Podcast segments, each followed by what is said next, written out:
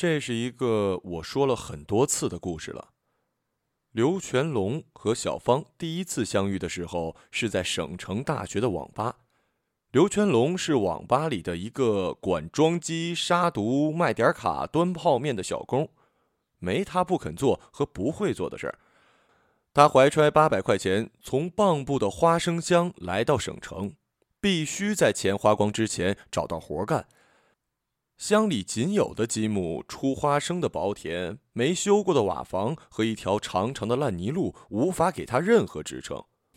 不过他还不担心，他凭的是努力和聪明。刘全龙基本读完了高中，在他的学习生涯里，数学没遇到过对手，全镇的电脑都是他修的。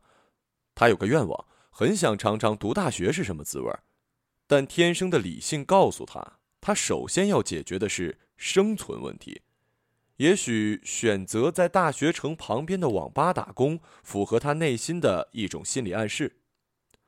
小芳就完全不一样了，含把金钥匙也罢，有个富老爸也罢，在城市长大，老家来自温州还是山西暂且不论，总之，他是一个我们熟悉的八零后富家子弟。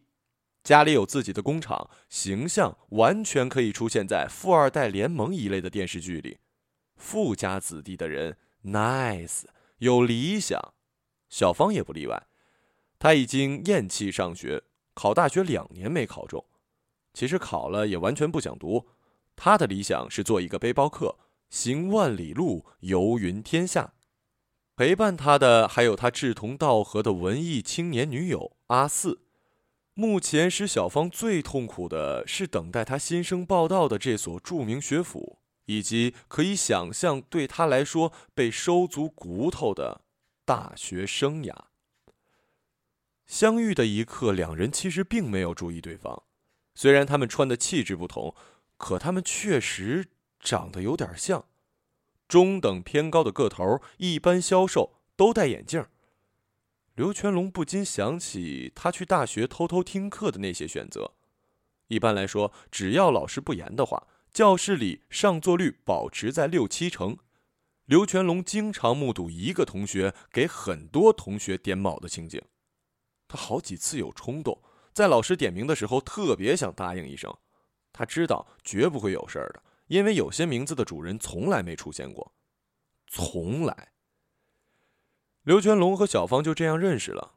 年轻人总容易在一起，还有姑娘阿四，他们三个一起去城外景区登山游玩，在水库旁边的山坡上，两个男生看着眼下的城市，四下无人。小芳突然停下来，给刘全龙一个建议，他有个颇为大胆的计划。不如，他们两个换身份，反正一个要上大学，一个不要上。他要刘龙泉带他去报完所有学业，而他和阿四去周游天下。反正费用不必担心，小芳家里给他汇钱的银行卡全交给刘全龙，每月足支足用。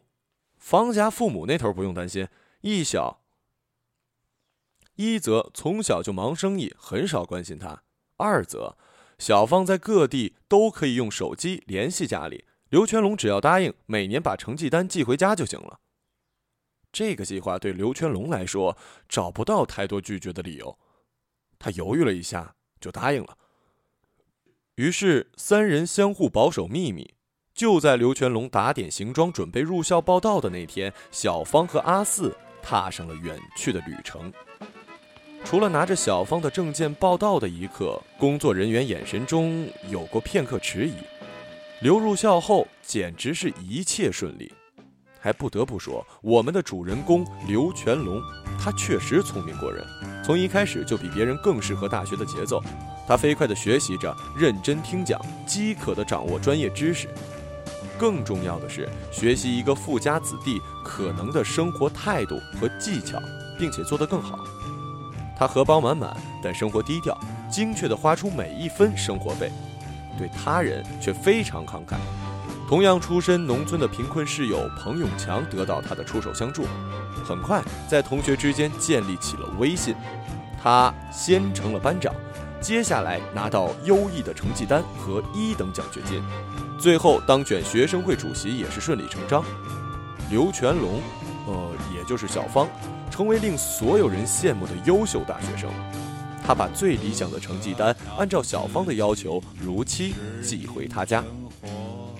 偶尔，刘全龙会避开众人的目光，给老家打电话。他考上大学这个消息传遍了整个村落。刘的父亲早就不在了，没人知道刘是怎么解决读书费用的。刘全龙在大学里出人头地的消息，给了他母亲最大的安慰。尽管刘全龙依靠自己的冷静和聪明，使自己的大学生活一帆风顺，有一次的遭遇还是把刘全龙吓得不行。有一天，他和彭永强在宿舍闲聊，突然一对中年夫妇来找他，说是方家的朋友，从小看着他长大。刘全龙避无可避地堵在房里，他想这下完了，彻底暴露了。可一开门才发现，这对中年妇女其实只在小芳小时候见过他。这次拜访的结果是刘全龙多了一辆崭新的车，在校园里小心翼翼地开起来了。那是感谢小芳父亲在生意上帮了别人大忙的礼物。很快，我们的刘全龙恋爱了。李小萌也是学校里的佼佼者，是阳光下闪烁发光的那种美妙女孩，看不上追求她的一大票男生。他们是在网球课上认识的。当然，恋爱开始时，刘全龙并不知道她还是某省城某市委领导的女儿。他的初恋和哈利波特一样清爽甘甜，而在交往中，刘全龙偶尔提及一些对村野生活的向往。他发现李小萌对这些是那样的陌生和无感。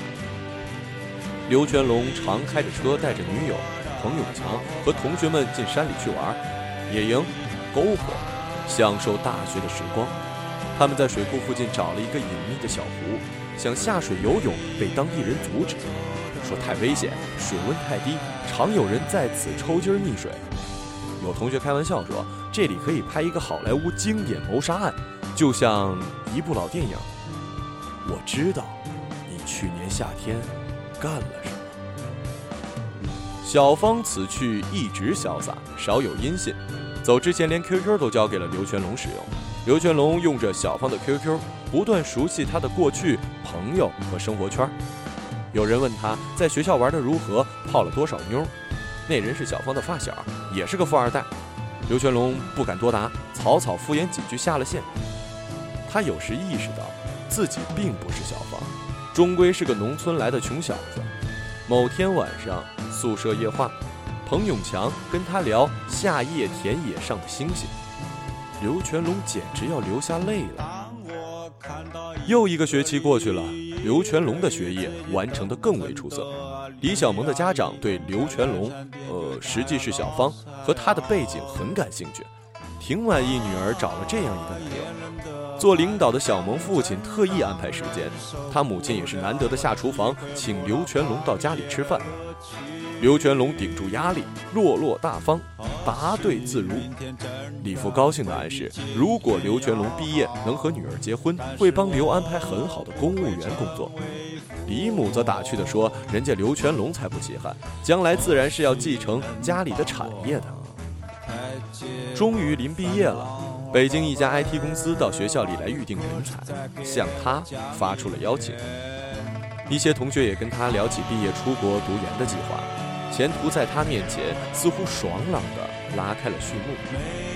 而刘全龙发现自己越来越没睡着，他恐怕自己的好日子何时会到头？梦里经常如失去法力的绿巨人从天空高高坠落。就在这时，好友彭永强因为一个消息崩溃了。他家里传来消息，老爹得了重病，需要三十万医疗费，家里根本没钱，只好让老爹在家里等死。刘全龙二话没说，准备把车卖了，凑几十万交给彭。可钱还是不够，刘全龙有点犹豫，要不要从小芳的卡里透支十几万给彭父治病？倘若小芳此刻出现，他希望很好的向他请求解释。该死的小芳真的出现了，电话铃响起来，他突然回到了大学城，约刘全龙见面。就在刘全龙需要跟他讲讲这些年的时刻，就在刘全龙还有一年可以如愿毕业的时候，就在刘全龙和李小萌感情最好、谈定终身的时刻，小芳一个人回来了，早就跟阿四分了手，皮肤晒得黑了，瘦了，学会了抽烟，心情还是永远不错。前往山里的路上，他说：“刘全龙干得不错。”每张出色的成绩单都让父母心怀大畅。刘全龙开着车，沉默的看着山路，他什么话也说不出来。小芳一路轻松的对刘全龙说：“他觉得可以到了结束交换的时候了。通过那些说走就走的旅行，他想通了，也走够了。行万里路不如读万卷书，还是读几年书比较好。到时候让父母跟学校沟通一下，大不了从头读起。”小芳还安慰刘全龙。卡里剩余的钱都给他作为补偿，车也可以开走。他觉得刘全龙也着实够本了，实在学了三年，还交了漂亮的女朋友。刘全龙没说什么，只默默的开车到水库边他知道，关于再透支十几万给彭永强救急的事儿，也开不了口了。女友李小萌的电话此刻打来，他没有接。时近黄昏。夕阳洒在水面，波光粼粼。他俩划起岸边的小船，朝湖中央驶去。小芳操着桨，谈笑着自己旅途上的见闻。水库边一个人都没有，蝉鸣在山谷里回荡。到了湖心，小芳觉得天气热，脱了衣服，扑通一声下了水，还招呼刘全龙也下水。刘嘴动了一下，想阻拦，却没有出声。船晃晃悠悠。船头，木板上是小芳脱下的衣服和墨镜，反射着阳光，还有一包烟，也颤颤巍巍。小芳欢快的游着，越游越远，好像一点都不觉得冷。刘全龙坐在船上，搓揉着双手。远方的天色很美，就像他家乡跟小伙伴一起在河畔扛沙子时看到的那样。刘全龙凝视远方，点燃小芳的一根烟，抽着。忽然，远处的水波上下翻滚，小芳一起一沉了起来。他听到惊恐的遥远呼救，刘全龙一下子站了起来。这时，他兜里的手机又响了，李小萌的电话。刘全龙又坐了下来，愣愣的，任凭手机响去，调为震动，扔在船板上。小芳的呼救。断断续续，时而猛烈，继而转为一两句怒骂，随着枪水很快转为微弱。刘全龙蜷起身子，抱着膝盖，手机自顾自地在船板上震动。这一刻，他都不知道该怎么办。